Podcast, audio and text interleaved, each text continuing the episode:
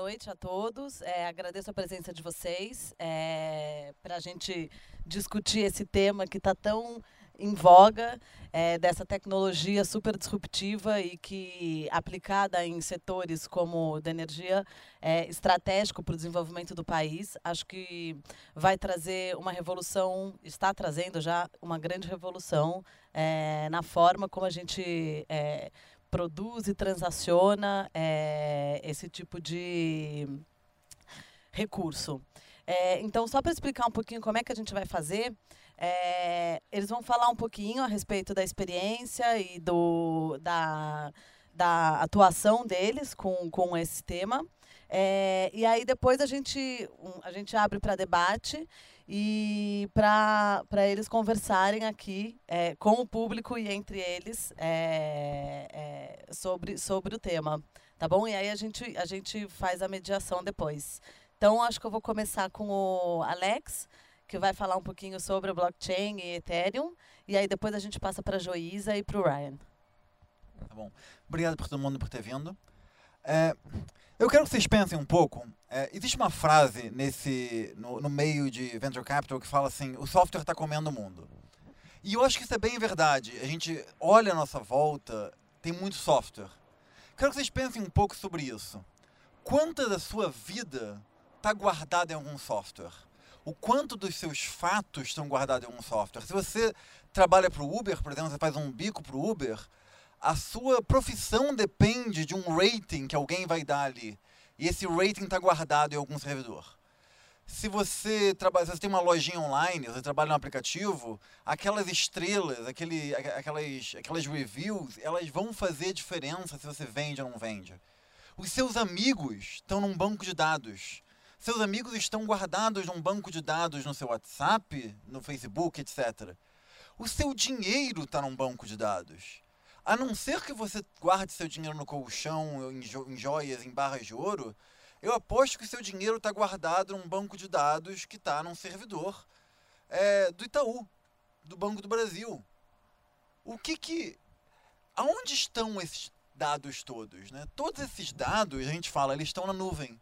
Mas não é verdade. Eles não estão realmente na nuvem, eles estão em algum computador que pertence a alguém. O seu dinheiro que está no Banco do Brasil, o que, que, impede realmente de um dia dar um erro no sistema e aparecer um zero a mais ou um zero a menos? Né? Ele é um número. Não, imagino que o Banco do Brasil ele é um sistema, tem todo um apoio jurídico, mas, mas é um número digital. Se você é um motorista do Uber e subitamente dá um, eles, têm um, eles são hackeados e o seu rating vai de 5 para 0, você pode se ver demitido por causa disso. Você pode perceber que você não vai conseguir mais vender a sua profissão. Todos os dados da nossa vida estão assim, estão em bancos de dados que estão sempre em algum lugar. Então, o blockchain tenta resolver esse problema. Tá? O blockchain é uma tecnologia que o que ela faz é que ela pega esses bancos de dados todos e guarda numa nuvem, mas ao invés dessa nuvem ser uma. Vou ficar em pé um pouco, aí eu vejo vocês lá atrás.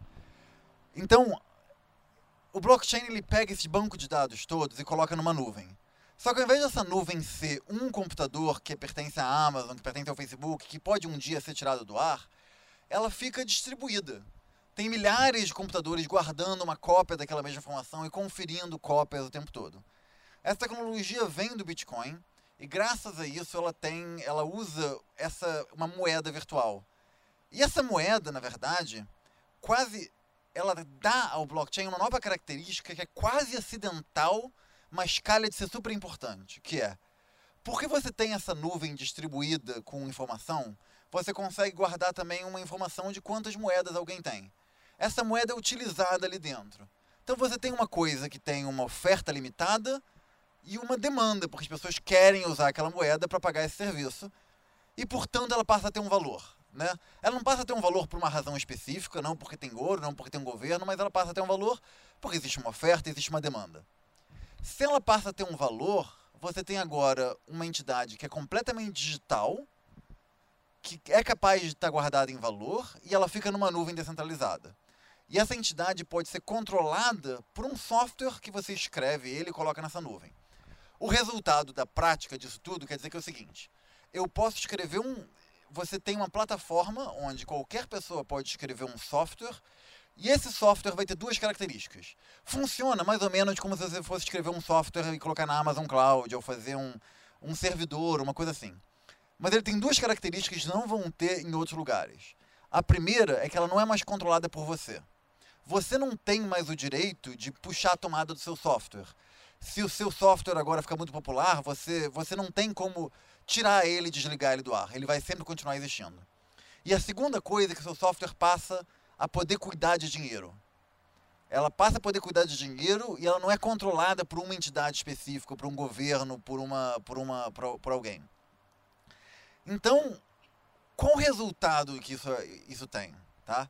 Quando a gente fala assim, olha, uma, uma empresa, empresa dos Estados Unidos, no Vale do Silício, levantou não sei quantos milhões de dólares para fazer um produzir um app. Em geral, o que significa é essa empresa nada mais é do que uma pilha de papéis em algum arquivo de Delaware. É, esse dinheiro que ela levantou, na verdade, não está na empresa, está num banco, em algum lugar, no, provavelmente em Nova York. E esses investidores estão lá na Califórnia e tudo que eles têm, na verdade, é um pedaço de papel que eles assinaram, um cheque que eles passaram para essa empresa. Então, na verdade, essas empresas modernas, elas ainda existem no mundo físico mesmo. Elas existem como bancos de dados, como informações que estão em Delaware, em Nova York, na Califórnia.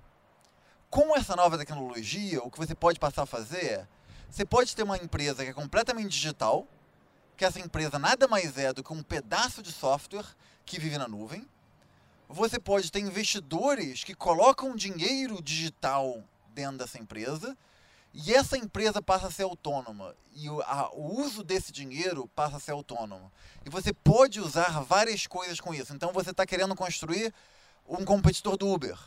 Ao invés de você agora ter um servidor que cuida, que mantém todos os ratings e paga salário das pessoas, o que você pode ter é uma empresa que é 100% digital, que vive na nuvem, e que o salário e que automaticamente ela guarda os ratings ali, onde o dinheiro que as pessoas pagam vai ser dire distribuído diretamente para os motoristas, da forma como você quiser. Você pega o seu, você inventa um business business model, ao invés de ele estar na sua planilha Excel, ao invés de ele estar na sua cabeça, ao invés de ele estar sendo explicado por, por alguém, fazendo isso todo dia, mandando por e-mail, essa, esse business model pode ser executado automaticamente. Isso quer dizer o quê? Uber é um exemplo que eu sempre volto, porque o Uber está enfrentando vários problemas agora. Uber enfrenta vários problemas não porque a lógica de negócio dele está errada, mas porque as pessoas hoje em dia não gostam da cultura que foi criada, porque você tem alguns altos executivos lá dentro que, que, que, que abusam do poder deles, que fa falam coisas machistas, que falam coisas é, completamente incorretas que não deveriam ser aceitas. E essas pessoas elas abusam seu poder e agora elas descem, e agora você tem uma empresa que hoje em dia está sem, tá sem CEO. Se você para, para, para de pensar numa empresa como uma série de pessoas e passa a pensar numa empresa como um software, essa empresa pode ser só um protocolo. E o Uber poderia ser só uma pessoa que se conecta àquele protocolo. Você poderia depois criar um concorrente que usa os mesmos dados, que tem um outro nome, que tem outra coisa, mas pode ter os mesmos é, pode ter os mesmos motoristas e, ou, e os mesmos dados. Então, um motorista que está trabalhando na Uber, ele passa a ter a reputação pertence a ele. Ele pode decidir, olha, eu não quero mais trabalhar na Uber, mas eu quero usar esses mesmos dados que são públicos e passar a trabalhar nesse concorrente aqui. Então, o que você faz é que você transforma aquilo que era uma empresa privada em certa forma um bem público. E você consegue fazer com que todo esse, todos esses fundos sejam é, administrados de uma forma muito transparente. E isso vai ter ramificações em qualquer área que você pensar. Vai ter ramificações em governos que podem ser mais transparentes, vai ter ramificações em registros de cartório, registros públicos, registro de propriedade. Todas essas coisas são bancos de dados. E você tem que imaginar que agora você pode pegar um banco de dados e colocar ele numa nuvem que não pode ser alterado por outras pessoas e que as regras de como as coisas entram nesse banco de dados e saem desse banco de dados são autônomas e podem incluir a transferência de dinheiro. E essa é, a, é isso basicamente o que é o blockchain. E eu acho que eu vou passar para o Ryan e para a Juíza para eles falarem um pouco sobre, na prática, o que, que você faz com essa tecnologia de base e o que, que você. É, quais são os desafios da indústria. Primeiro, obrigado pelo convite para essa varanda. Primeira vez aqui falando. Espero próximos assistindo. E a gente teve aqui como centro de regulação fazendo um encontro série centro de regulação que tem um bando de gente aqui, por isso que a gente ajuda, ajudou a a constituir parte do público, por isso que é um sucesso. A gente trouxe um bloco também. É um bloco físico, não foi um bloco virtual que a gente trouxe para cá. E isso aqui faz parte de uma agenda que a gente tem e, e é uma agenda bastante interessante. Então, acho que esse diálogo aqui é um espaço para a gente aprender também. Então, a gente vai entrar com uma parte deste conhecimento né, que a gente tem trabalhando com indústrias, né, que são indústrias eh, eh, de rede, né? indústrias que têm ativos físicos e que estão passando por uma transformação muito importante. Então, é, questão que a gente pode aprender daqui, que eu, eu espero aprender até o final da noite, é em que medida blockchain pode ajudar a resolver alguns dos problemas que hoje estão colocados para que esta transformação possível para essa indústria efetivamente se materialize. Porque a gente sabe né, que quem trabalha com tecnologia, né, sabe que muitas inovações tecnológicas acabam não se materializando. Né? Mas essa indústria ela tem uma inovação tecnológica em curso, que é muito possibilitada pela digitalização, que na década de 90 do século passado transformou o setor de telecom e agora tá, veio transformar o setor, a indústria de eletricidade. E como é que ela transforma? Ela torna possível que aquela indústria que estabelece, se estabelece com grandes ativos de geração, né, produzindo energia que é transportada por redes de alta tensão e depois de baixa tensão para atender as unidades consumidoras, né, num modo unidirecional, agora possam se configurar, possam admitir, possam assumir uma nova arquitetura em que, de modo descentralizado, né, as unidades consumidoras, os usuários, nós podemos ser produtores. Né? Então, ao mesmo tempo que a gente tem a possibilidade de receber uma energia que foi gerada, produzida longe da gente, né? por exemplo, lá na, talvez na Amazônia, a gente também pode colocar painéis solares no nosso telhado. Né? E daqui a pouco o nosso carro elétrico vai ter um armazenamento, vai ter uma bateria, né? que eu posso, durante a parte do dia que eu consumo menos do que o sol me permite gerar, posso armazenar essa energia dentro dessa bateria e de noite né, quando eu consumo mais do que o sol é capaz de me permitir produzir, né, eu posso então consumir. Então, tem um desafio bastante importante. Primeiro, assim, a gente, isso aqui é parte até de uma, uma colaboração que fruto de uma discussão que aparece muito até por conta do Fórum Econômico Mundial. Tem uns grupos lá que tentam dizer o seguinte: como é que está se transformando essa, essa indústria? Então, primeiro, o pilar da transformação dessa indústria é o que a gente chama desse recurso distribuído de energia. Ou seja, eu posso gerar, também posso diminuir o meu consumo quando o sistema pede, que é uma resposta da demanda, que a gente chama. Posso adotar equipamentos que usam menos energia, que é a eficiência energética. Posso ter o armazenamento. Né? E esses recursos distribuídos fazem com que a gente, e vários países já estão embarcando nisso, precise menos de grandes unidades produtoras longe, menos de rede. Né? A Alemanha já está passando por isso. Mas aí surge uma pergunta. Então, existe uma inovação tecnológica e ela tem esta natureza disruptiva, porque a gente, em muitos momentos, usa determinada. A gente embarca em buzzwords. Né? E aí, por exemplo, muitas vezes a gente usa assim, ah, disruptivo. O que é disruptiva? Essa, essa, essa transformação essa tecnológica ela é disruptiva porque ela, ela entra de baixo, ela vai atuar no mercado né? e ela vai fazer com que a gente tenha novas formas de remunerar investimentos. Né?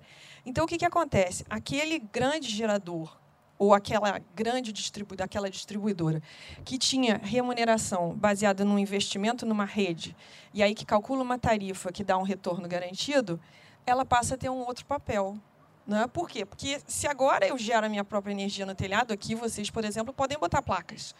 Muitas placas, e eu tenho certeza que vocês vão gerar mais do que vocês vão gerar mais do que vocês consomem, vocês poderiam estar ofertando, quem sabe, para outros vizinhos. Mas aí o que, que acontece? Liquidamente aqui, a Light, que é a distribuidora, ela vai pô, ver um consumo desse prédio menor do que ela vê hoje, porque vocês uma parte do tempo vão colocar para os seus vizinhos uma, um excesso de oferta.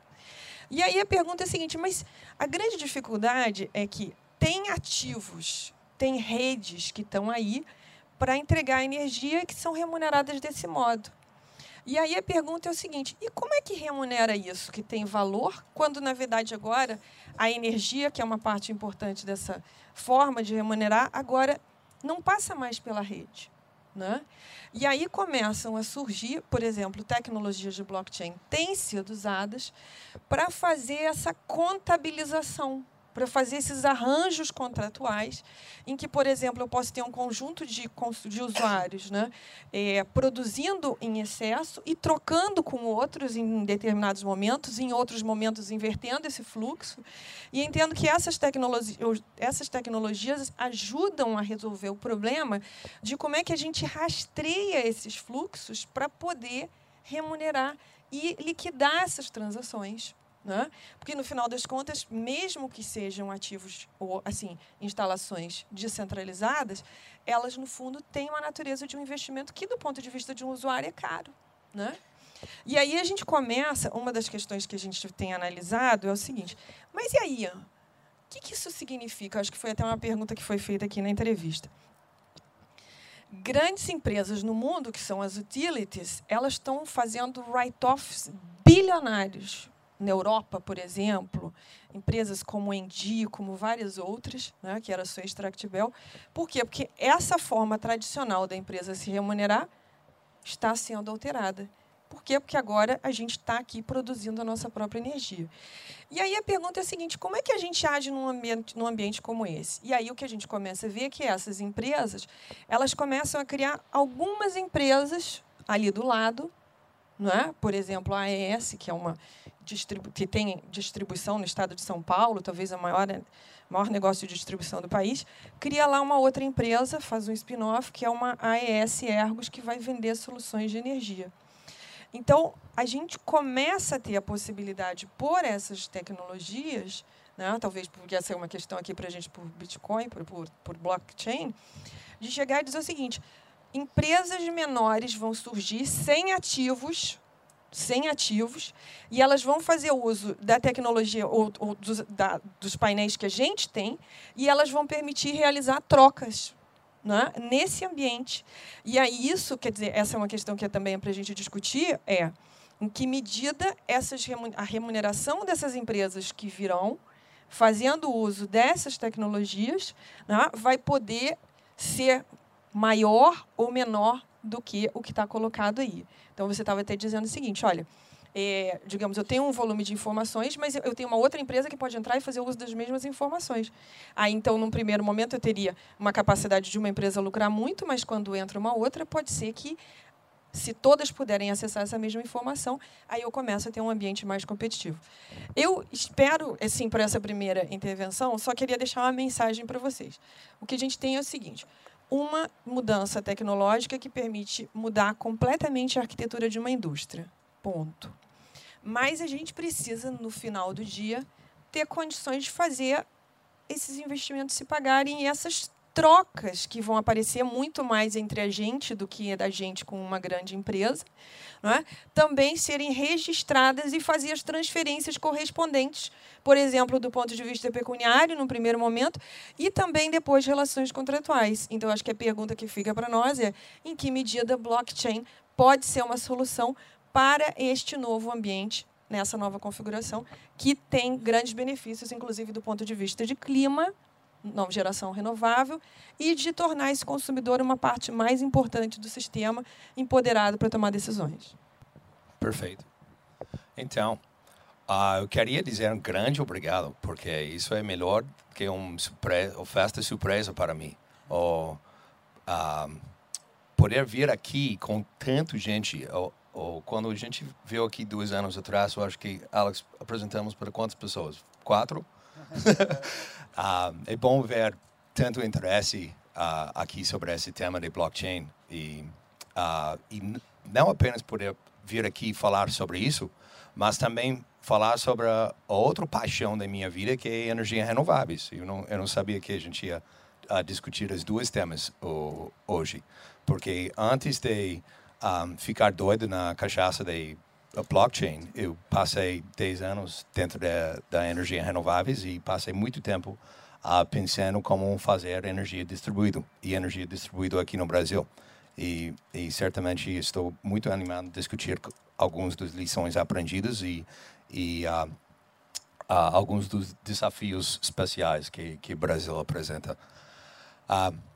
Mas só um, um, pouquinho mais sobre blockchain agora. Quantas pessoas sabem de, de tokens, ouviu de, um, de ECOs, uh, sabe de Ethereum? Só pelo, pela mão. Então, maioria, vamos dizer. Bom, o, para mim, o que é muito interessante uh, sobre esse setor, além de muitas coisas, é que a grande inovação de Satoshi Nakamoto, que criou o Bitcoin, é escassez o digital. Ou antes de o Bitcoin, você tinha como algum hacker sempre ia ou, uh, duplicar ou hackear qualquer moeda digital, qualquer ativo digital que você tentou fazer. Mas quando Satoshi Nakamoto uh, salvou um, um problema de, do, do, mundo das ciências computacionais chamado o, o problema de, de generais de Byzantine, o, ele criou escassez digital. E nesse momento você conseguiu fazer uma representação de qualquer ativo da forma digital. E não ou, ou apenas representar qualquer ativo, você tinha confiança que aquele ativo era ou única ou, ou tinha um, uma certa escassez e um, e com isso tinha valor um, e tinha confiança entre as partes apenas ou, mesmo quando as partes não se conhecem não se confiam uh, e tudo mais aí com com essa grande inovação o entrou no, no mundo Ethereum que uh, basicamente generalizou esse esse momento. O com Bitcoin tinha uma moeda, mas com Ethereum tem qualquer ativo. E agora a gente pode representar, como o Alex falou, reputação como um ativo. Ou podemos ou representar o, uh, um bem, ou energia, ou uh, ações de uma empresa, ou ações de sua pessoa física, se quiser. E para mim, para nós de, de Polychain, isso é um grande movimento onde temos uma nova classe de ativos. E essa nova classe de ativos uh, é um, uma inovação, a maior inovação de, desde o próprio internet, realmente, uh, para nós. E o que o, o que está legal sobre isso? Só um exemplo é o, o que está acontecendo hoje no mundo de startups. Startups até recentemente tinham que gastar grande tempo e recursos levantando dinheiro. E sempre dos mesmos caras, no mesmo a rua, lá no, no Vale do Silício. E um, foi bastante difícil. E hoje eles conseguem publicar suas intenções, publicar uma especificação técnica sobre sua, sua rede e levantar dinheiro da forma muito mais rápido do que antes. Uh, em geral, estão conseguindo valores ou melhores para sua, sua empresa ou sua organização. E, mas isso não é a parte mais interessante. A parte mais interessante é que eles criam uma comunidade sobre sua empresa ou seu, seu projeto. E essa comunidade vira ser os primeiros usuários, seus primeiros um, beta testers, seus primeiros, ou, ou, ou, muitas vezes ajudam com a habilidade técnica, oferecem outros outros serviços, viram ser um, marketers o, o grátis e você consegue uma grande alavancagem através dessa comunidade de investidores. Ao invés de, de oh, aceitar muito dinheiro de um investidor, você está aceitando pouco dinheiro de diversos investidores e essas pessoas vêm ajudar da forma que eles conseguem. E eles ficam mais animados, ficam mais interessados no, no projeto e viram um movimento. Uh, até eu estava, ou algumas pessoas me, me perguntaram sobre a, a tatuagem de, de Ethereum. Ou eu não tenho um, mas eu conheço muitas pessoas que têm, porque eles são tão apaixonados pelo projeto, acham que o projeto é tão maravilhoso que ou, é, é, eles sabem fazer esse tipo de coisa. Aí, é mais interessante para uh, empreendedores, mas também é mais interessante para investidores. Por quê? Porque eu posso investir numa, numa empresa de pequeno porte, um startup, mas normalmente, se eu, eu, sou um venture capitalist, eu tenho que investir naquela empresa e acompanhar até o fim. E, no, e muitas vezes a, a, empresa vai subir na popularidade, mas vai falhar no final. E ainda eu tenho zero no, no final da, das contas. Mas eu posso, hoje eu posso investir nesses uh, projetos, ajudar eles, acompanhar o, o crescimento deles, mas sei o projeto vira, os empreendedores ficam loucos e, e, eu não concordo com a direção mais deles, eu posso vender minha posição. Tem liquidez. Pela primeira vez, a gente tem liquidez em o startups de pequeno porte. Isso é muito importante, porque faz o, o relacionamento entre empreendedor e investidor uh, mais como um namoro do que um próprio casamento. E, e todo mundo que está tá aqui sabe que às vezes namoro é um relacionamento mais saudável. Aí, o, mas do, do mesmo lado, talvez você pode continuar apoiando o projeto, você continua a pensando que o projeto tem uma grande oportunidade para sucesso, mas mesmo vender um parte de sua, sua fatia, se o projeto fez 10 vezes, 20 vezes tal, e você tem como abordar esse mundo de investimento em, em uh, pequenos projetos ou, ou startups, uh, controlando seu risco o, muito melhor, da forma muito mais prudente. Portanto, para nós, a gente enxerga que é, é uma oportunidade de apoiar projetos muito audaciosos, ou com recursos e com, a, ou com outra ajuda, um, ou diretamente, mas você consegue controlar o portfólio da, da forma um, o mais prudente para seus investidores. E é muito interessante. Aí, esses tokens, o, tem muitos desses tokens hoje em dia que representam várias coisas. E o que estamos vendo é tem um, tokens que não quero dizer que tem tokens são ruins e tokens que são bons, mas a gente ou tem uma certa tendência de favorecer tokens que são muito central à rede que eles apoiam. Aí, se você normalmente um token faz mais sentido quando você está criando uma rede, quando você está tentando trazer desenvolvedores e usuários ou, ou, ou fornecedores e ou consumidores ou tal. E você está tentando criar esse efeito de rede. Porque tokens, quando estão estruturados da forma eficiente e correta, agem como o gasolina de foguete para o efeito de rede. E já vimos isso com Bitcoin. O Bitcoin cria só esse incentivo de aplicar o, recursos computacionais a favor de segurar a rede. E hoje em dia tem um absurdo quantia de energia e, e recursos computacionais dedicado à segurança dessa rede. Acabou de, de fazer sentido muito tempo atrás, mas só para o, fazer uma pequena comparação, o, o poder computacional do rede de Bitcoin hoje é 120 vezes maior que Google e maior do que os 10 mil maiores bancos no mundo é um, é, sinceramente, é um, é um uh, feito chocante, realmente. E agora estamos vendo outros redes ou incentivando outros comportamentos e outras ou atividades através ou, ou no ambos os lados do rede, que ou, para nós é muito interessante. E uh, com esse efeito de rede, uh, você tem um certo crescimento do, do valor ou normalmente o brusca. Se você olha nos maiores, melhores empresas do último década, a grande maioria são redes, Facebook, ou Uber, tal.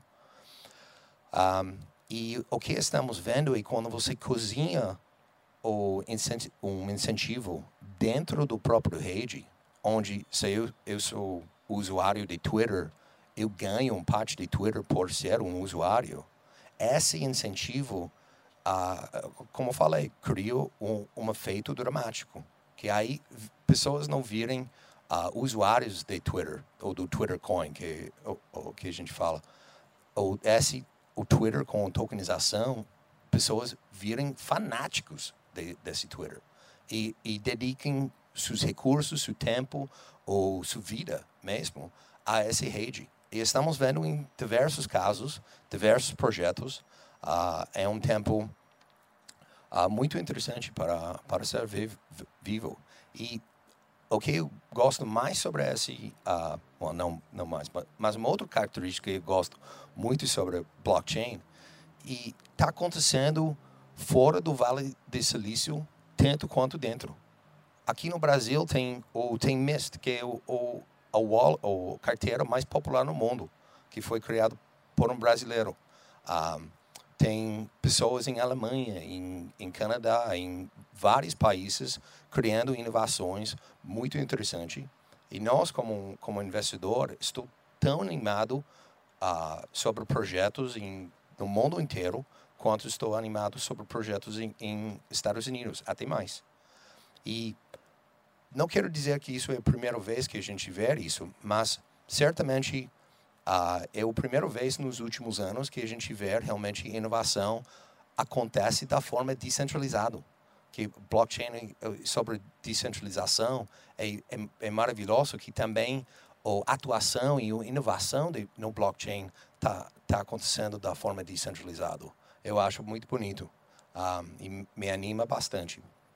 Aí, Uh, vamos falar bastante sobre a energia uh, hoje, mas uh, é um tema que, que eu acho tem muito a ver com blockchain.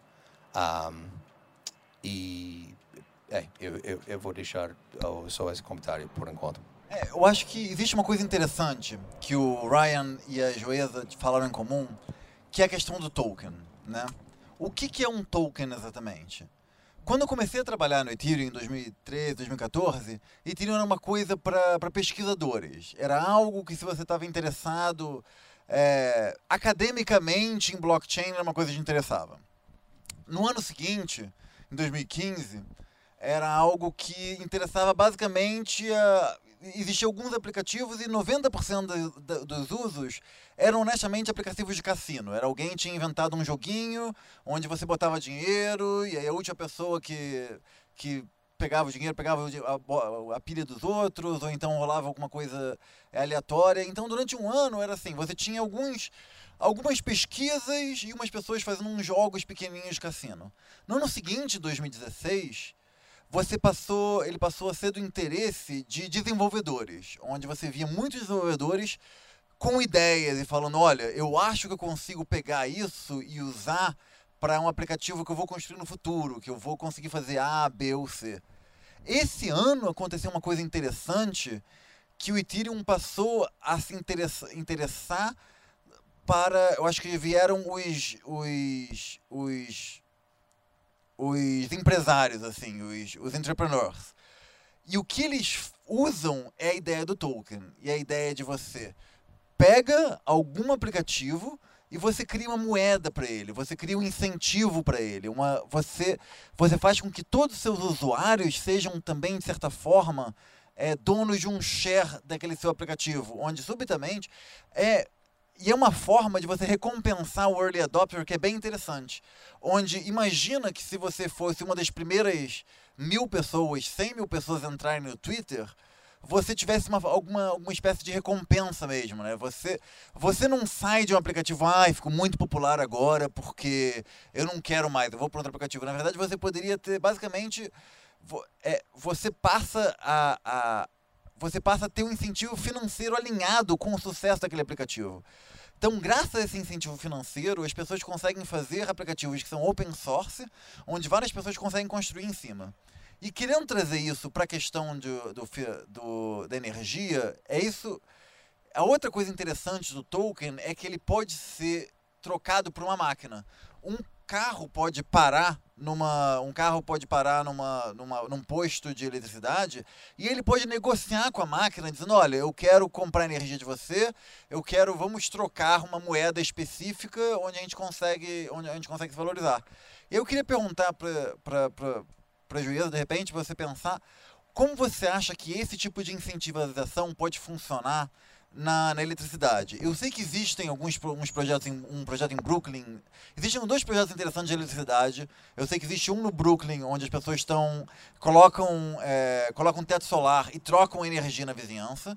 Existe um outro também na, na, no- na Alemanha, eu acho, em cantos da Europa, onde grandes empresas estão usando blockchain para carros elétricos fazerem trocas de energia diretos com, direto com uma bomba. Basicamente, ele para na bomba e o carro e a bomba conversam. Vem cá, quanto está custando energia? Não, eu pago tanto, não pago tanto. E aí eles chegam a uma negociação de preço e eles trocam via blockchain. Será que existe uma forma interessante onde você. é, um dos problemas, eu acho, de você colocar um teto solar na sua casa é porque ele é caro, né? É um investimento a longo prazo. Existe uma forma de você incentivar isso, tokenizar isso de uma forma onde, se você às vezes é a primeira pessoa do seu bairro a começar a prover energia para os seus vizinhos, você pode ser incentivado nisso, você pode estar comprando uma, um, um token que no futuro vai valer quando todo mundo estiver começando a, a comprar demanda. Então, na verdade, você está comprando o seu. Você está, na verdade, instalando o seu teto de energia solar não só para sua demanda, mas você está sendo recompensado pela demanda futura dele, onde você pode estar agora investindo, mas se na verdade houver uma demanda futura de energia solar, você vai ser financeiramente recompensado, o que na verdade estimula o investimento no começo? É, o caso que você trouxe, né, é, até ele está documentado num artigo, que acho que depois a gente pode até passar, um artigo é, feito pela Agência de Energia Alemã, ele chama Block Charge. Né? Então, ele já existe, já existem alguns casos que estão fazendo isso, essa, esse device né, que conversa lá e descobre da onde que tem a energia é, mais barata, né? É, ele já é possível e mais do que isso, daqui a pouco eu vou poder, poder dizer o seguinte: não é apenas a energia mais barata. Eu quero comprar energia solar, eu não quero uma energia que venha de uma termoelétrica a carvão. Né? Até, eu vou poder fazer isso, né? Eu escolho não apenas a energia mais barata, mas uma energia com determinadas características, que é gerada num determinado local, que pode ser longe dali, né?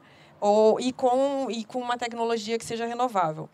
Agora, você perguntou o seguinte: você consegue ver o que, que seria uma possibilidade? Tipo, Eu estava vendo um, um, caso que tem exatamente isso: um conjunto, uma rua, né, que tinha um conjunto de pessoas de um lado que tinha botado painéis solares e que tinha é, um consumo maior do que a demanda. E aí, com uma tecnologia de, de, de blockchain, ela chega, com blockchain, ela chega e estabelece uma plataforma que vai trocar energia com os consumidores que estavam do outro lado. Vou te dar um exemplo aqui.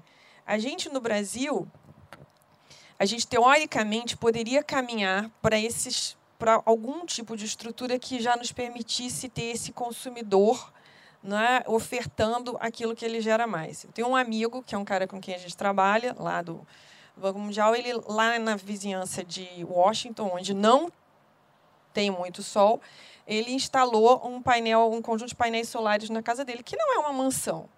Aí o seguinte, com seis meses, é, ele já tinha é, ele já tinha produzido energia que era suficiente para todas as necessidades dele nos próximos dois anos. E ele ainda comprou um carro elétrico e isso também era carregando o carro elétrico dele. Né? E aí, quando a gente chega aqui no Brasil, por exemplo, a gente já tem a possibilidade de compensar parte do nosso consumo com o que a gente gera, mas tem um limite, que eu não posso ficar armazenando 20 anos. Ninguém quer armazenar para o resto da vida. Porque, pô, quero botar, botei, botei painel solar, por exemplo, que é caro, eu quero monetizar, eu quero ver logo. E a gente tem uma, uma restrição que, teoricamente, a gente poderia ter agentes que entram e que começam a interagir com a gente.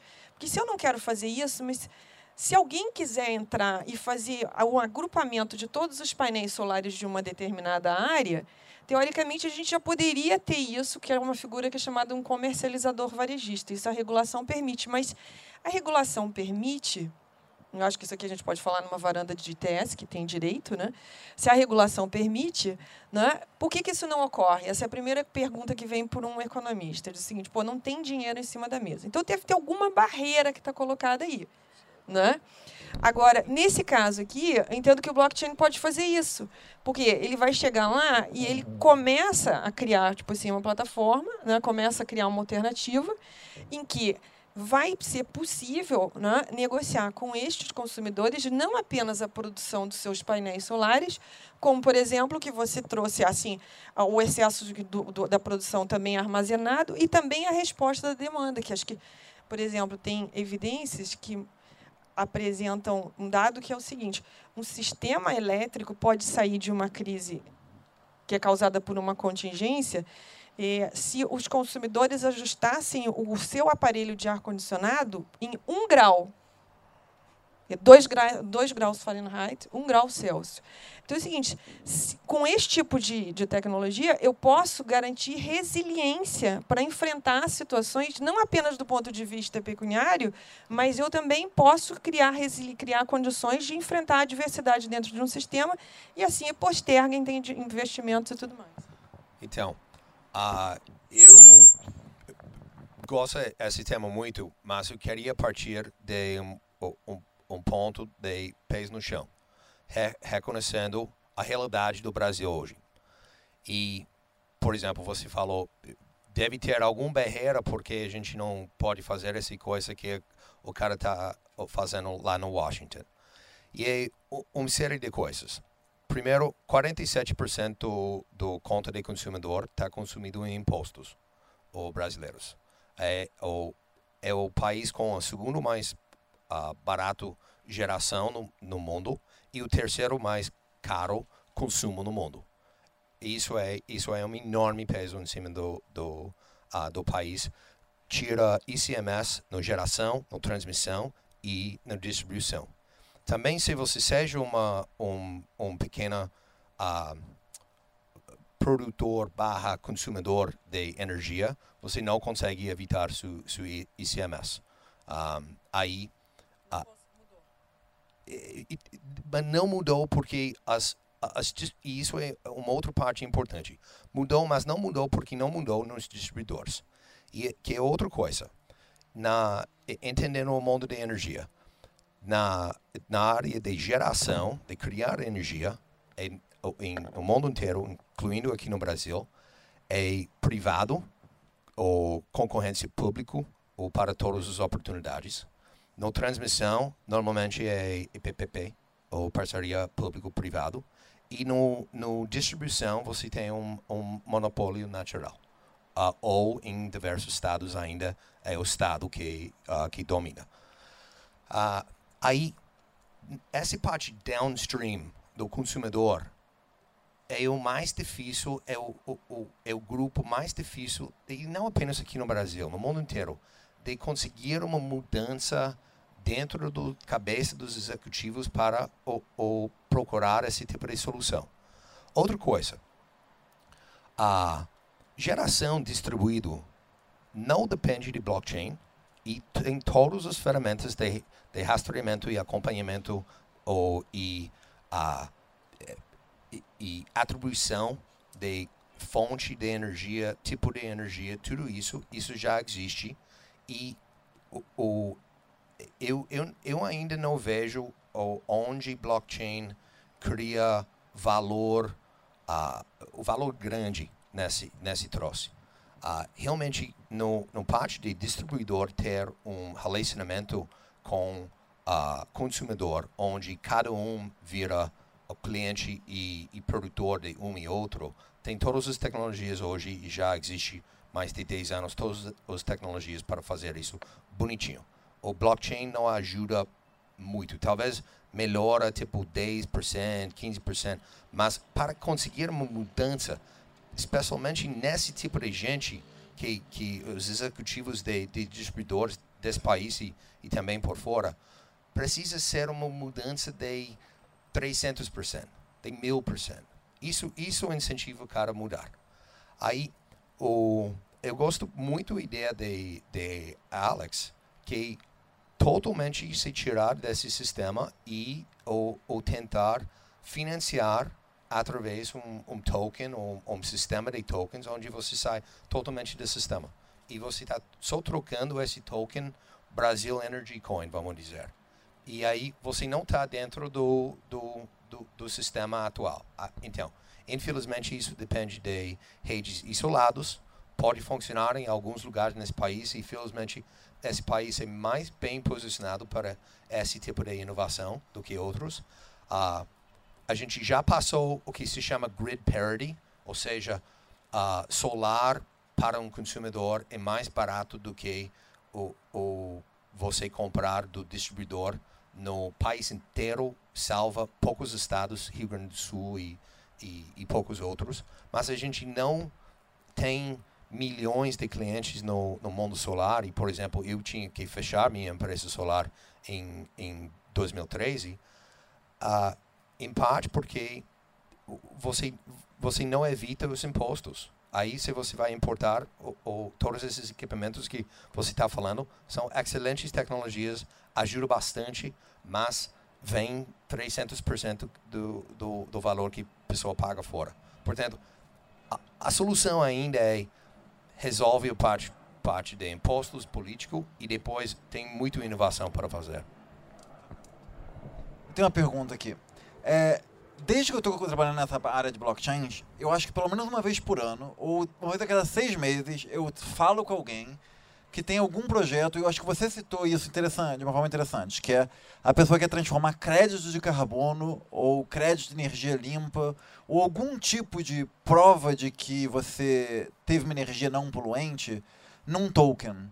Eu vejo isso uma vez a cada seis meses, eu vejo isso acontecendo. Alguém fala, olha, eu tenho tal coisa e basicamente eu quero fazer essa troca.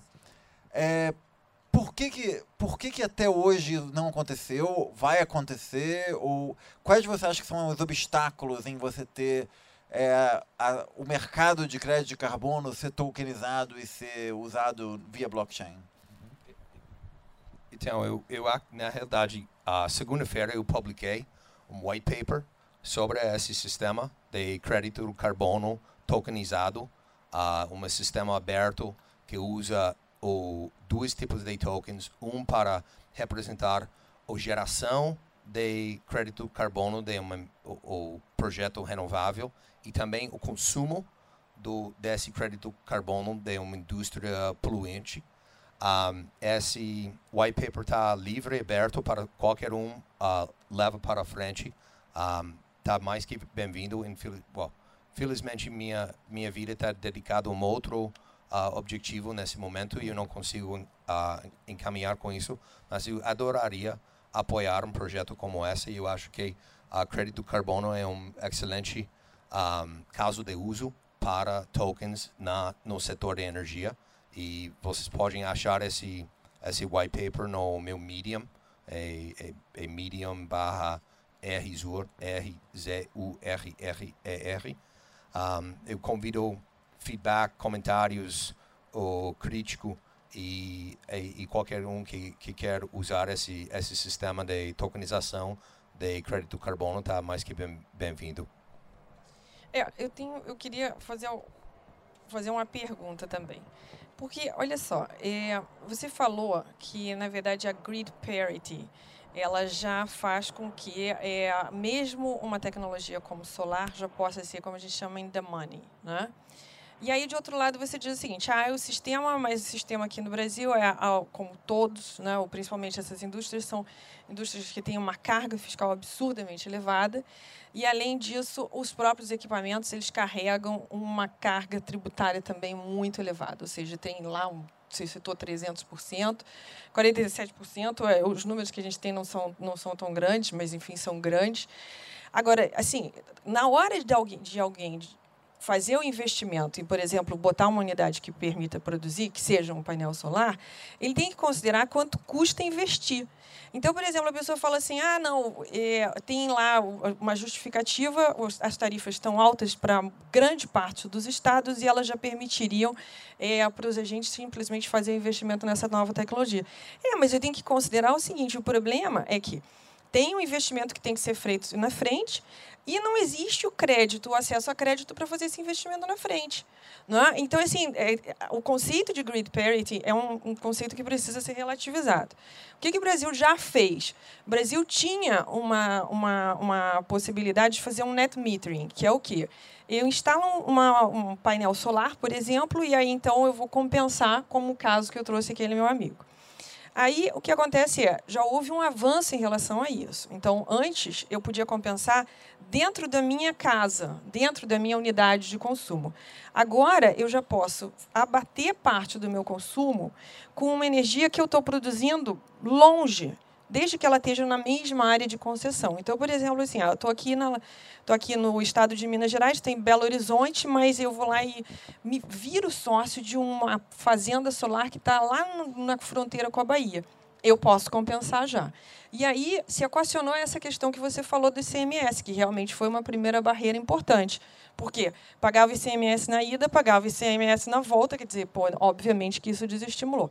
Já houve essa mudança, Tá? Os estados, o Conselho, o CONFAS, já tomou essa decisão, os estados já é, livraram é, essa, o, o valor para líquido. Mas ainda assim, eu entendo o seguinte. Bom, primeiro, como eu disse aqui, é fundamental que acho que a gente avalie se tem possibilidades. Eu, na verdade, não. Quando a gente veio aqui no ITS, foi meio para fazer um diálogo e dizer o seguinte: será que blockchain pode dar algumas respostas? Eu vejo assim, dilemas que a gente está vivendo no setor elétrico, inclusive do ponto de vista da regulação que, que acontece? Por exemplo, eu posso ter, de fato, é, um conjunto de consumidores que estão equacionando e eles não precisam estar off-grid. Eles não precisam estar off-grid. Eles podem estar conectados, mas existe uma figura que está fazendo aquela agregação daquele grupo de consumidores. Ele poderia, por exemplo, pegar aqui, como eu falei, tem um prédio né? e ele pode representar um condomínio, ele pode representar um parque industrial, e todo mundo ali dentro está conectado. E acho que o que eu tenho ouvido é exatamente esse que é o desafio. Como é que eu faço quando eu tenho consumidores que estão conectados, eles passam a compartilhar a possibilidade de consumir algo que eles produziram, e ainda tem a rede que está ali como um backup. Né? Então a gente começa a dizer o seguinte: olha, aquela rede que antes transportava e distribuía a energia que eu consumia, a eletricidade, ela passa a ter um outro papel. E para a gente, que se ocupa muito de entender como é que essa remuneração tradicional precisa ser feita, isso é um dilema bastante grande, porque o tipo de serviço que a rede provê é um serviço diferente. Né? É um backup, a gente chama de confiabilidade, algo do qual eu não posso excluir consumidores. E fica muito difícil valorar isso. Então, este relacionamento neste novo ambiente tem dilemas para dizer o seguinte: o que, que é eu consumindo dos, da minha comunidade ou daquele ou, ou essa comunidade que está conectada por um agente que não tem nada a ver com a distribuidora. Entendeu? Ele recebe essa possibilidade de acessar a gente, de usar a nossa energia, de comercializar essa energia Tá? Mas ele está fazendo isso fora da rede. Ou depois ele, ele pode sozinho se relacionar. Mas não é a distribuidora. Entra uma outra figura. E o conjunto de transações que, precis, que são feitas ali, elas hoje colocam desafios do ponto de vista do rastreamento. Tá? E que eu pergunto se, na verdade, elas poderiam, num ambiente como esse, quer dizer, entra ali uma plataforma, entra blockchain, e poderia trazer algum tipo de informação que, pô, que liquida transações entre os agentes ali. É, depois de vocês comentarem essa questão da, da juíza, eu queria é, abrir para o público participar é, também. Aí eu vou ficar de pé com o microfone. É, depois. É, acho que ela colocou uma questão legal, se alguém quiser comentar.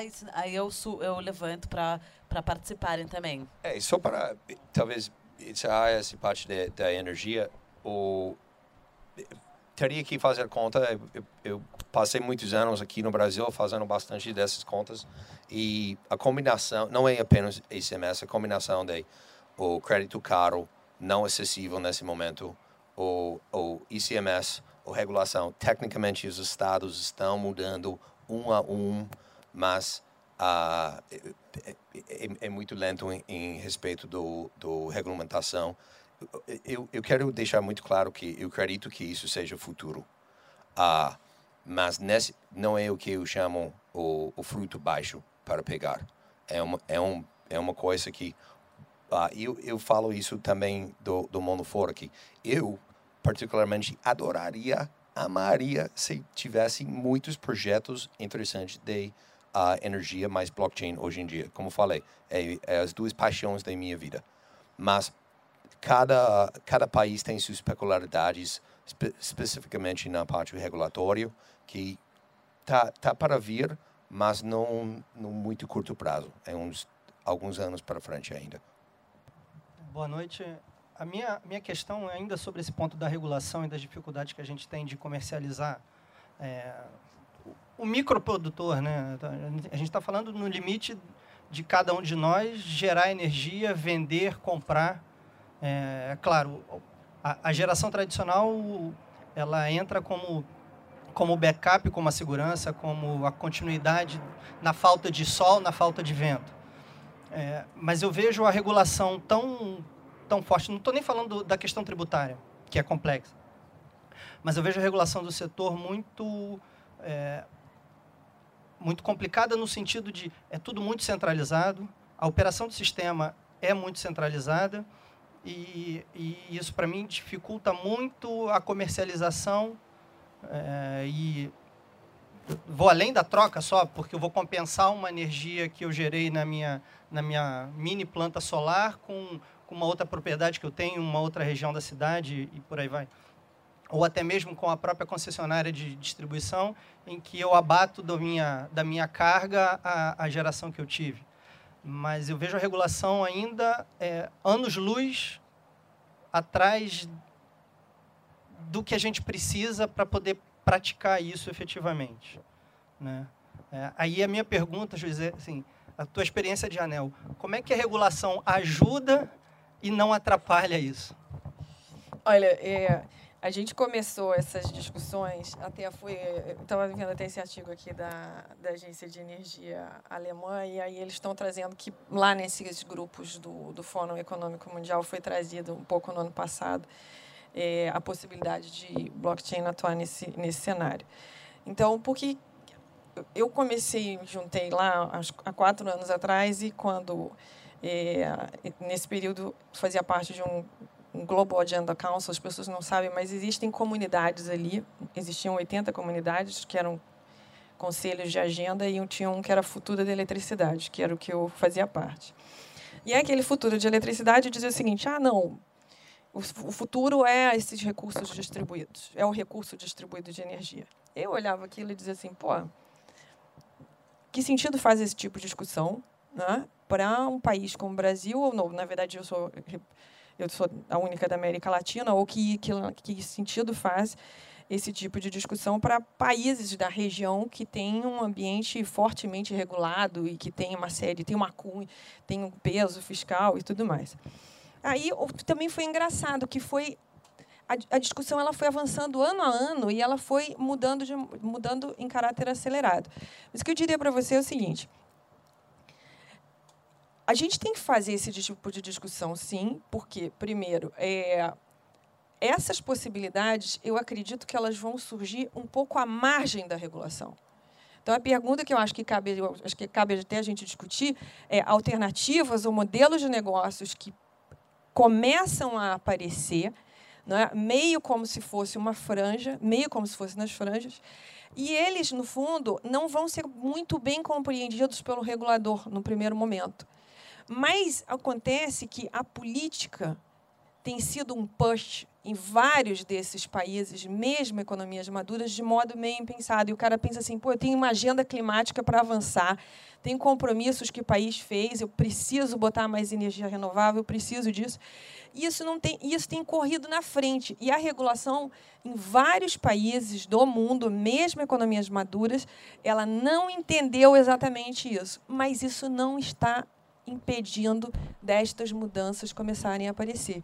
Então, eu acho que a, a discussão aqui ela também é importante para dizer o seguinte: no momento em que tecnologias desse tipo começam a fazer isso possível, né, isso pode prosperar independente do regulador entender, porque o regulador realmente não entende um, um, um, ambiente de grande inovação e tudo mais. Ele quer ativos que ele consiga ver, que ele consiga valorar e determinar uma tarifa. É, uma ideia que surgiu e, e, a gente gosta de discutir também usar tokens e usar esse movimento de crowdfunding para um, comunidades ou criar e ter ou, ou, ou ter os ativos no ou ficar na comunidade por exemplo um, um grande gerador de energia ou lá no Nordeste o dono é fica aqui no Rio de Janeiro, todo o dinheiro sai sai de lá, basicamente.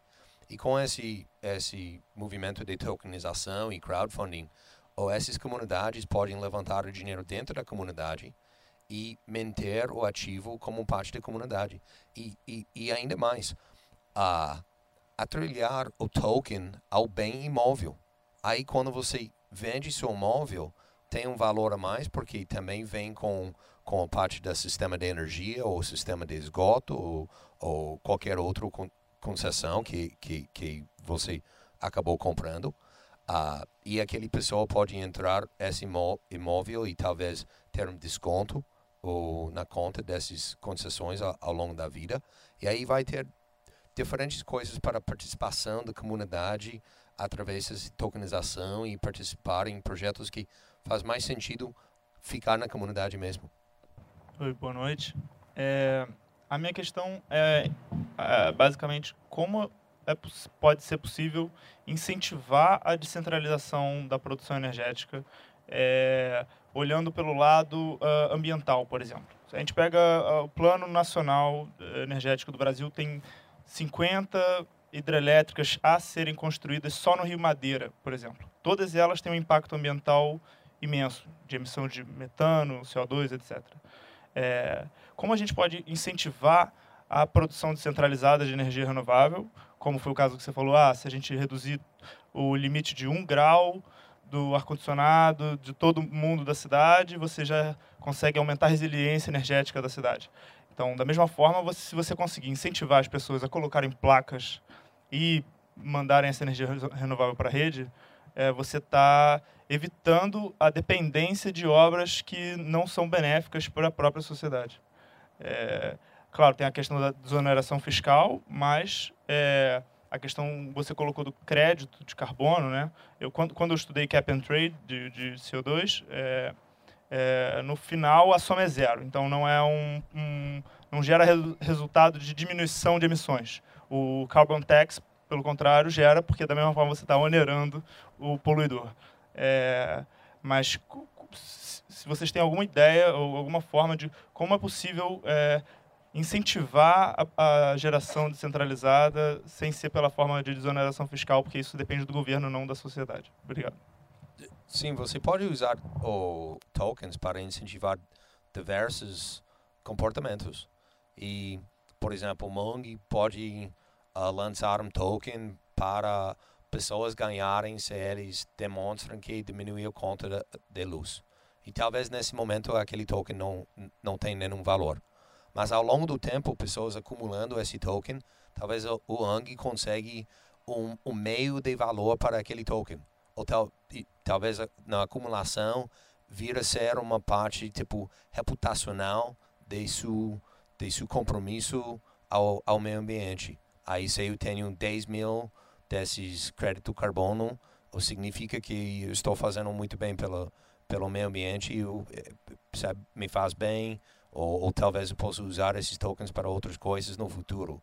E o, o que estamos vendo no setor agora é que o mesmo sem nenhum valor específico atrelado um token, pessoas uh, estão dando um certo valor para o token.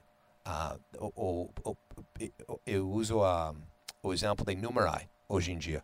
Numerai um, é um fundo de investimento que paga pelos uh, um, um rede de os cientistas de dados submeter modelos que eles usam para alimentar o fundo. Aí eles pagam numa numa token que não vale nada. Falou, ah, vamos, vamos pagar esse token. Hoje, só porque pessoa, mas você só pode ganhar esse token com inteligência artificial. Aí é um token que só pessoas muito especializadas, muito inteligentes conseguem ganhar. E ganhou um certo prêmio ou intelectual. E por causa disso, o token vale, eu acho que uns 50 dólares hoje em dia. Uh, só porque ou pessoas que são inteligentes valiam esse token porque é difícil ganhar e precisa ou e aí você pode criar o mesmo sistema mas com inteligência ambiental quer dizer eu acho que existe uma coisa muito interessante que acontece no blockchain, que é a questão da mineração. Né? Uma mineração, na verdade, é, é milhares de pessoas compram uma, um equipamento específico para conectar na rede, para gerar bitcoins, ethers, etc. Essas pessoas gastam dinheiro, se dão o trabalho de fazer isso, na esperança, muitas vezes não porque aquele dinheiro vai valorizar alguma coisa agora, mas porque eles acreditam que aquele, aquele token vai valer no futuro. Então, as primeiras pessoas que começaram a minerar bitcoins, as primeiras pessoas que começaram a minerar Ether passaram horas e horas investiram muito tempo e dinheiro para fazer isso, elas ganharam hoje em dia muito dinheiro porque a aposta que elas fizeram, que eu acho que esse token vai ser utilizado no futuro, valeu. E o que elas fizeram? Elas gastaram energia com. Elas gastaram dinheiro para montar um sistema de computador que na verdade gasta energia, né? Um sistema que trabalha muito e gasta energia para fazer aquilo. Eu acho que é perfeitamente possível que você consiga aplicar o mesmo modelo para energia solar, onde você, onde você recompensa as pessoas que estão investindo em energia solar agora, porque elas acreditam que energia solar vai ser importante no futuro. Isso consegue resolver, consegue dar um acesso a crédito muito incrível, porque na verdade é, você até separa a pessoa que está investindo da, da pessoa que tem o um espaço. Porque agora, porque você pode. As pessoas. Não só as pessoas que, que investiram em mineração no começo, elas ganharam dinheiro, mas as pessoas que compraram Bitcoin ou Ether das pessoas que estavam investindo em mineração. Então você cria uma certa liquidez desse mercado futuro, de energia solar futura. Eu acho que você conseguir fazer de alguma forma onde, quando você é a primeira pessoa da sua vizinhança a instalar é, energia solar, você está ganhando não só pela energia que você está gerando, mas pela energia solar futura que você está gerando, porque você pode vender para outras pessoas que acreditam que energia solar vai ser importante no futuro, você automaticamente vai conseguir criar um sistema de incentivo onde as pessoas vão passar a instalar energias solares para ganhar aquele valor baseado em apostas de futuro. Só uma consideração. É, você estava perguntando qual é o tipo de incentivo. Eu acho que nessas duas colocações, fica claro o seguinte: ah, no primeiro momento, o que interessava para a gente era eletricidade. Ponto. Agora está dizendo o seguinte: olha, as pessoas querem saber mais sobre a eletricidade que estão consumindo. Está dizendo o seguinte: tem uma outra dimensão que é o que? Eu agora quero saber qual é o impacto que esta produção desta mercadoria tem sobre o ambiente. Então, eu estou dizendo o seguinte: olha, eu agora estou valorando a qualidade do ambiente. Então, neste primeiro momento, talvez nem tantas pessoas assim estejam preocupadas, mas daqui a pouco, se começa a aumentar a frequência de eventos climáticos extremos, as pessoas podem estar mais interessadas no ambiente. E aí isso vai ter mais valor. Então é o seguinte: essa é uma forma não artificial não é, de gerar valor através de algo que tem um alinhamento com um efeito com, com o ambiente, né? ou que é uma forma de gerar energia ambientalmente amigável. E isso é uma forma é, que a gente poderia vislumbrar no futuro de pagar menos subsídios para poder produzir essas novas tecnologias. Falando um pouquinho de descentralização, a própria plataforma blockchain, ela, que eu acho que as pessoas sabem, ela é uma plataforma descentralizada, mas a, a, a, a distribuição energética é centralizada. Então, digamos que eu resolva fazer um condomínio e eu coloque placas solares, tokenize isso, ou seja, eu do condomínio as pessoas vão se cotizar, cada uma vai pagar um token, e depois, conforme ela for consumida, é, eu vou sendo remunerada de acordo com a quantidade de tokens que eu adquiri. É, nesse aspecto, a gente poderia fazer isso tranquilamente pelo, por um smart contract entre as pessoas. E aí, nesse caso, as pessoas, como estão fazendo uma distribuição dentro da, do próprio condomínio, haveria tributação? Como é que seria visto isso? Eu acho que para você começar a explicar para a pessoa, para eu, eu, eu, acho que até você conseguir explicar para a pessoa que está cobrando os impostos o que, que é esse token de blockchain, smart contract que você acabou de criar, já vai demorar um, um bom tempo até ela, até ela entender como é que isso funciona. Eu acho que a gente vive numa, num momento onde, onde existe muita inovação e essa inovação, é, eu acho que o mais interessante do momento que a gente vive é que é a inovação permissionless, né? É uma inovação onde você não precisa pedir permissão onde as pessoas estão criando empresas, estão é, criando tokens novos, e elas podem fazer isso porque elas sabem que elas não estão elas não estão nesse momento preocupadas se elas podem pedir permissão para alguém. É um pouco uma questão de que elas estão fazendo isso, está se transformando, está virando uma coisa interessante. E aí depois, num segundo passo, as pessoas vão tentar entender, ok, mas em qual categoria isso se encaixa no, no código da sabe, no Código Civil da Estônia? Porque são, são inovações globais, né? Então, é, as pessoas criam coisas globais e cada país vai ter que descobrir depois como é que aquilo se encaixa em qual daquelas regras que ele inventou 30 anos atrás?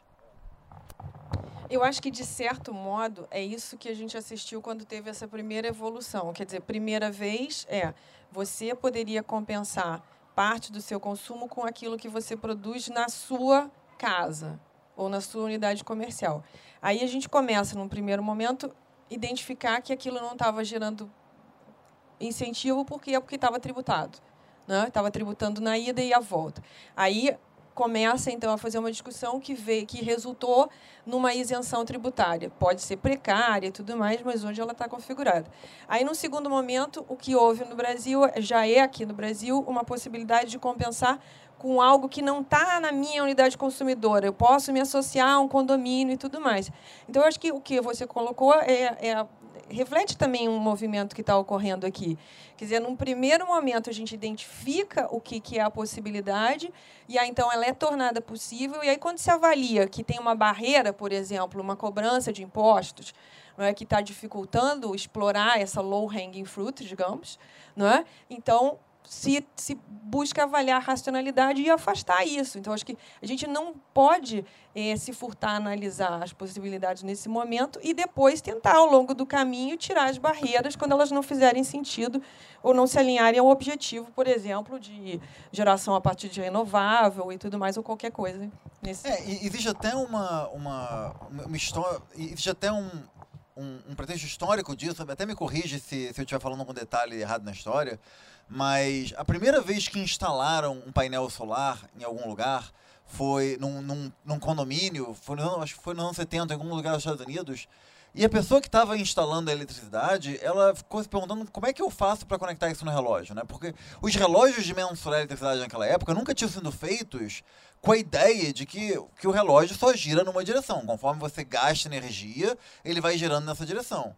Aí ele simplesmente instalou ali de uma forma onde, a partir do momento onde, onde o, o painel solar estava gerando mais energia do que o, o, o prédio estava gastando, o relógio começou a girar na outra direção. O relógio começou a girar na outra direção, quase como um acidente da forma como o relógio foi construído, que ninguém sabia como é que era. Ah, tudo bem, se a energia está passando para cá, ele sobe, se a energia está passando para lá, ele quase como um acidente, um bug do sistema, ele começou a rodar negativamente. Ele instalou e aí ninguém, ele ele não nem perguntou como é que funcionava, ele instalou daquela forma e com outras pessoas começaram a copiar esse sistema. Em algum momento, quando começaram a perguntar para a energia elétrica, a energia elétrica falou: Não sei, eu acho que a, a, faz sentido isso. Isso acabou virando padrão. Então, na verdade, foi quase que um acidente de sistema onde ele criou esse conceito de que se você está gerando mais eletricidade, você vende eletricidade quase que por acaso. Então acho que é interessante você ver como que historicamente já, já começou nesse meio cinza onde as pessoas fizeram e depois fizeram perguntas de como funcionar. Então acho que pode acontecer isso. É, como é que isso torna é, viável? Como é que você faz um projeto viável de, por exemplo, uma cidade inteira vendendo energia para o grid se você não consegue escalar a blockchain? É uma pergunta excelente e assim é, existe. Vamos falar bem tempo. Exatamente. Existem vários níveis de escalabilidade de blockchain, sabe? E, e, e você tem existem várias formas de você fazer isso.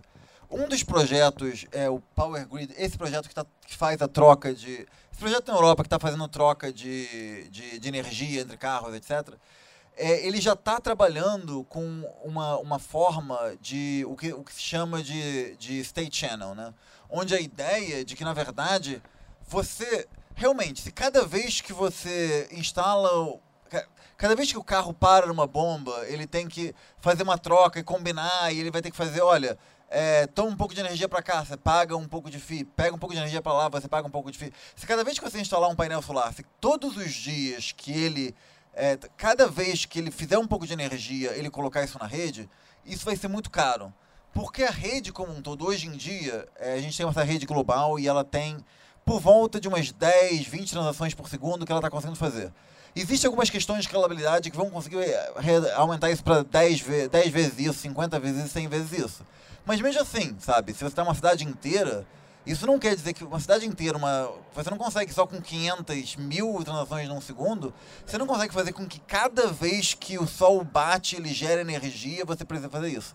Mas não necessariamente você precisa fazer isso, porque o que você pode fazer é que você pode só trocar mensagens onde basicamente o seu a, a sua placa solar vai se comunicar com o grid e dizer, olha, é, eu produzi um pouco de um pouco de energia, tá? Tá aqui uma, tá, ah, eu assino uma mensagem dizendo eu tô, tô devendo tanta energia para você.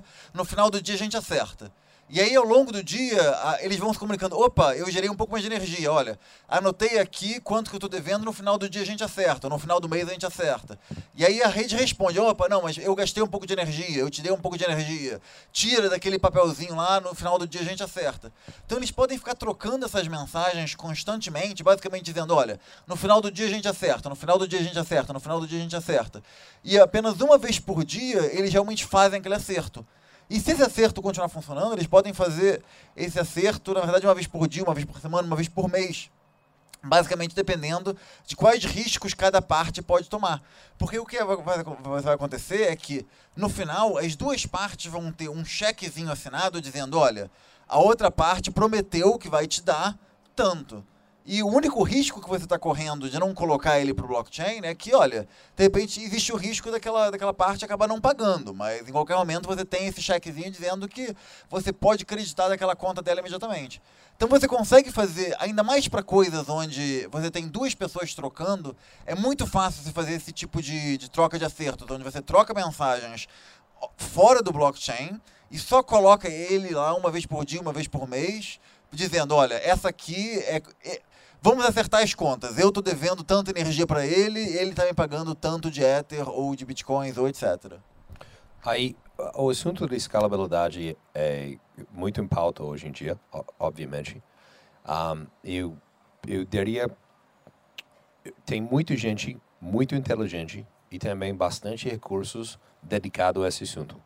Eu acho que em um bom tempo, relativamente rápido, a gente está basicamente com diversas soluções em pauta sobre a escalabilidade de, de blockchain.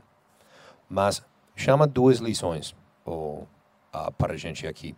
Um é uh, o desenvolvimento no nível de protocolo do blockchain tem que ser lento e porque é tão importante.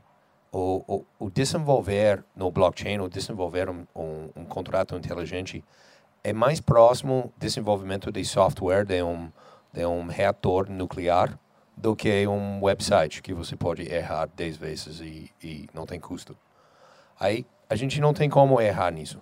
Se a gente erra no, no state channels, uh, vai ser milhões perdidos uh, muito rapidamente. Vai ser muito ruim para o setor. Já vimos quando a gente erra, uh, coloca todos nós para trás para muito tempo aí o, o desenvolvimento tem que ser uh, tomado com certa cautela. A outra coisa que isso traz de, um, de uma lição é uh, sempre quando você pensa em uh, se blockchain se aplica no seu projeto ou não, o pergunta quanto isso vai uh, melhorar a solução que eu estou dizendo, ou, ou propondo. E, e, de novo, hoje existe databases de energia, energia distribuída, ou também centralizado, uh, que acompanha tudo isso e faz essa troca. Você pode botar esses, esses bancos de dados numa state channel e em cima da blockchain, tudo bem. Mas está fazendo um, um melhoria de 3, 4, 10 vezes na solu solu solução de, de uh, energia distribuída, ainda a gente não, não vê isso diretamente com a tokenização, talvez a gente começa a ter uma oportunidade, talvez não quer dizer evitar impostos, mas ter uma transação não monetária e por causa disso não, te, não tem ou tem senso de ICMS, aí você começa criando outro valor, uh, que é interessante. Mas lembrando que o, esse desenvolvimento tem que ser um pouco lento e também o, o blockchain traz certas desvantagens portanto, a vantagem que, que traz a seu projeto tem que ser muito grande para compensar ou para aquelas desvantagens. É, boa noite. É, eu queria fugir um pouco dessa questão da, da produção por painéis solares e você injetar essa energia na rede. E queria, é, pensando no que vocês falaram, que, por exemplo, a distribuidora ela tem dificuldade em botar um valor na, nesse token a partir do momento que você inseriu ele é, comercialmente. E é, pesquisando assim e lendo sobre redes inteligentes, é, um dos problemas é justamente como que no futuro você vai conseguir ter uma rede, processar aquela quantidade gigante de dados, é, com medidores inteligentes, por exemplo, e talvez é fugir um pouco dessa, pensar nesse, nesse, no, na, no blockchain, numa rede blockchain voltada para inserção, ah, para pegar a energia extra gerada e inserir na rede, mas pensar talvez numa rede que você utilize a infraestrutura para justamente a, a, a, distribuidora não ter que investir na no levantamento dessa, dessa infraestrutura. É, talvez ela usar uma rede blockchain e aproveitar justamente os usuários dessa rede para fazer o trabalho que ela precisa é, fazer normalmente e aí, justamente, eh, me veio à mente isso. Não sei se faz sentido você ter uma rede blockchain para fazer isso. E ao invés da distribuidora investir na infraestrutura, ela é, justamente recompensaria os usuários que estivessem utilizando essa rede para é, justamente dar valor àquele token, né? É, aí eu não sei se vocês acham que faz sentido esse tipo de coisa ou não. Você não acha nada. É, na verdade o que você está dizendo é um pouco essa questão de você, a distribuidora criar um token e ela é, que seja uma prova de algum, algum tipo de coisa e deixar os usuários fazerem. Né? Eu, sim, eu acho que é perfeitamente possível. E cara, acontece uma coisa interessante, você falou, olha, a, a, quantidade de, a quantidade de informação dessa rede. A gente fala de blockchain, a gente fala de blockchain, a gente, muita gente pensa também, quando a gente começa a falar de cidades inteligentes, etc e tal, as pessoas falam de duas coisas. Falam de blockchain e falam de inteligência artificial.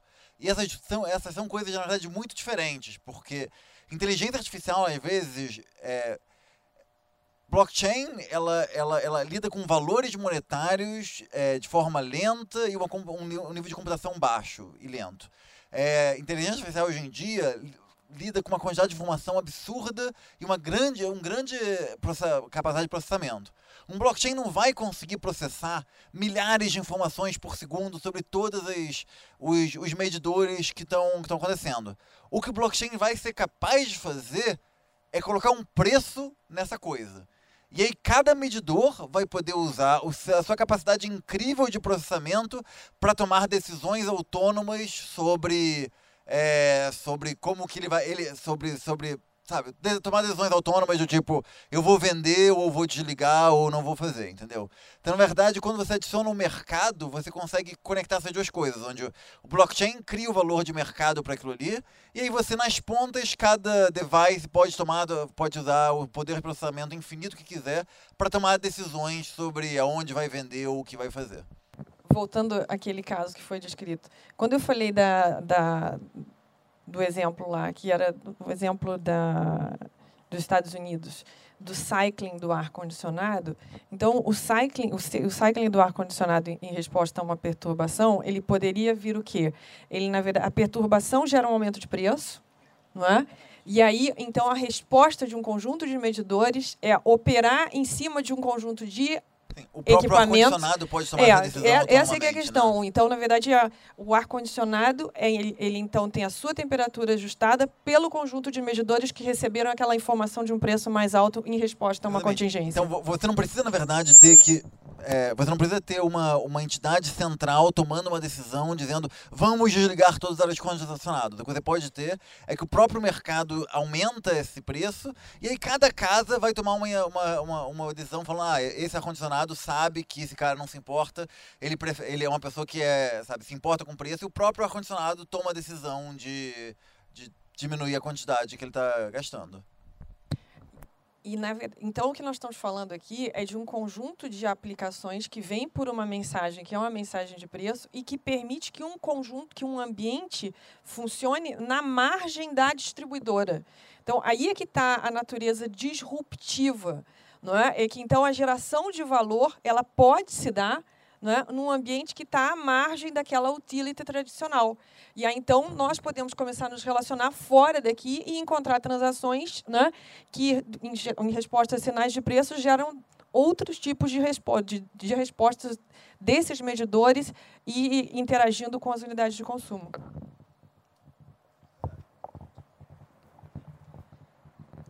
É, isso é o poder de contratos inteligentes.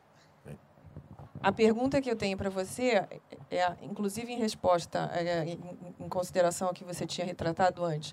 Entendo que você disse, blockchain não é a resposta sempre, na verdade, várias das transações hoje já ocorrem nos mercados de eletricidade à margem disso. Mas a pergunta é: tem um conjunto de transações que podem ocorrer, que geram valor e que podem ser possibilitadas pela tecnologia de blockchain? E a outra questão é: Talvez a gente não consiga. Você não disse que não consegue ver isso hoje aqui no Brasil. Mas, enfim, a gente tem outras oportunidades que talvez nos permitam, modelos piloto, como vários dos modelos de negócio que estão aparecendo usando blockchain no mercado de eletricidade, pensar como é que isso pode funcionar daqui a alguns anos. E entendo que, do ponto de vista de um investidor, talvez não vale a pena hoje pensar nisso, mas isso não afasta a, o interesse em avaliar como é que essas tecnologias podem mudar esse ambiente. Sim, eu, eu, quero deixar muito claro que eu acredito que blockchain ou e contratos inteligentes, que é, um, é uma certa parte de, de blockchain, vai ter um grande efeito no setor de energia e também no setor energético brasileiro.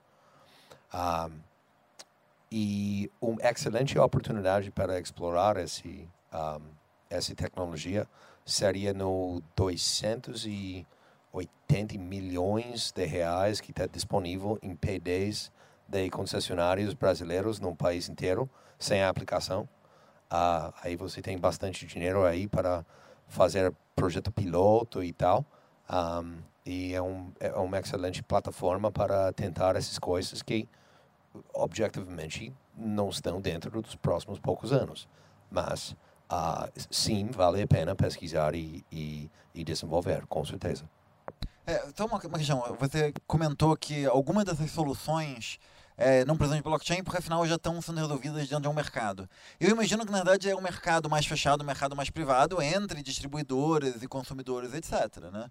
Agora, uma coisa interessante que o blockchain permite é que se você consegue ter uma super liquidez desse mercado, esse, os participantes desse mercado podem aumentar, porque nesse momento não é mais só uma grande distribuidora e um grande consumidor, um representante do consumidor, pode, você pode passar a ter com que cada appliance seja um consumidor que toma decisões de consumo, entendeu? Você pode ter realmente cada geladeira tomando decisões de consumo, cada ar-condicionado tomando decisões autônomas de consumo baseado numa inteligência. Eu acho que com isso você tem um mercado ainda muito mais líquido. É, se a gente estiver pensando no mercado que ganha liquidez, talvez a gente possa pensar que novas transações e novos investimentos vão ser possíveis, talvez numa velocidade mais acelerada do que aquela que você tinha descrito. Você diz, olha, tem um impacto absurdo de impostos que oneram enormemente por exemplo, a instalação de equipamentos. É? Então, se a gente começa a gerar valor através disso, talvez eu consiga fazer alguns investimentos, né, tornar possível, to tornar realidade, talvez antecipadamente, alguns desses desafios que a gente está falando. E olha só, acho que teve uma pergunta com relação ao painel tudo aqui que a gente está falando, a gente está falando do painel, mas a gente, isso, isso, se aplica a todos os outros temas. Se aplica à eficiência energética, que eu vou substituir um equipamento que está consumindo mais do que uma geração mais nova. Se aplica a uma resposta da demanda, que pode ser o medidor conversando comigo e me dizendo que precisa de energia porque, porque a energia ficou mais cara. Se aplica, por exemplo, a um armazenamento, uma bateria dentro de um, de um veículo elétrico. Aí, só uma outra ideia que, que surgiu aqui e talvez uh, uma oportunidade de curto prazo seja a possibilidade de financiamento. Um dos grandes problemas é quando a gente chegou em grid parity aqui no Brasil, por volta de final de 2013 ou 2014, o, o crédito secou. Aí tem uma falta de crédito. E, e ou se tiver crédito, a, as condições não são favoráveis para esse tipo de infraestrutura. Aí o, com blockchain você tem como e, e, com o sistema de reputação que você pode embutir eh, numa ou numa blockchain, você tem como levantar crédito da forma distribuído e, e viabilizar certos projetos. Um, e, e, pode ser uma, outro, uma outra coisa que vale pesquisar. É, nesse caso, eu até pergunto se uma alternativa, por exemplo, não seria considerar o quê? Existe um volume absurdo de energia elétrica no Brasil que é perdido, 20%. Né? Então, 20% vai embora. Isso tem um impacto sobre a água também, né? porque a gente usa energia, usa água para gerar energia e também perde no sistema, é, no sistema de distribuição e lá no saneamento. Grande parte dessas perdas, ela também está localizada em comunidades subnormais ou favelas, né? Que poderiam o quê? Poderiam ter geração a partir de painéis solares. Né? Será que a gente não conseguiria pensar numa aplicação em que as pessoas estariam dispostas a investir para financiar painéis que nessas comunidades vão tornar é, o nível de perdas menor e ainda por cima gerar uma energia que é ambientalmente amigável? Gente, eu queria é, interromper um pouco vocês. É, na verdade, para a gente encerrar, é, a, a, varanda. O, a discussão está maravilhosa, eu acho que é infinita. É, como o Ryan disse, né, a primeira vez que vocês discutiram isso aqui, tinham quatro pessoas, hoje tem um monte. Eu espero que a gente possa fazer muitas outras e que tenha cada vez mais gente para discutir, porque eu acho que esse é um tema que está cada vez mais é, em voga né, e, e, vai ser cada vez mais é, aplicável na, no nosso dia a dia. Então, eu queria agradecer muito a participação de vocês, a participação do público também, é, e que vocês fiquem à vontade para continuar discutindo aqui, mas que a gente vai começar a encerrar agora. É, e espero que a gente possa ter outras varandas como essa aqui. Tá ótimo. Queria agradecer a, a esse espaço maravilhoso que vocês estão proveram para a gente e obrigado pela oportunidade. Obrigada pela oportunidade. Sim, adorei. Muito obrigado, gente.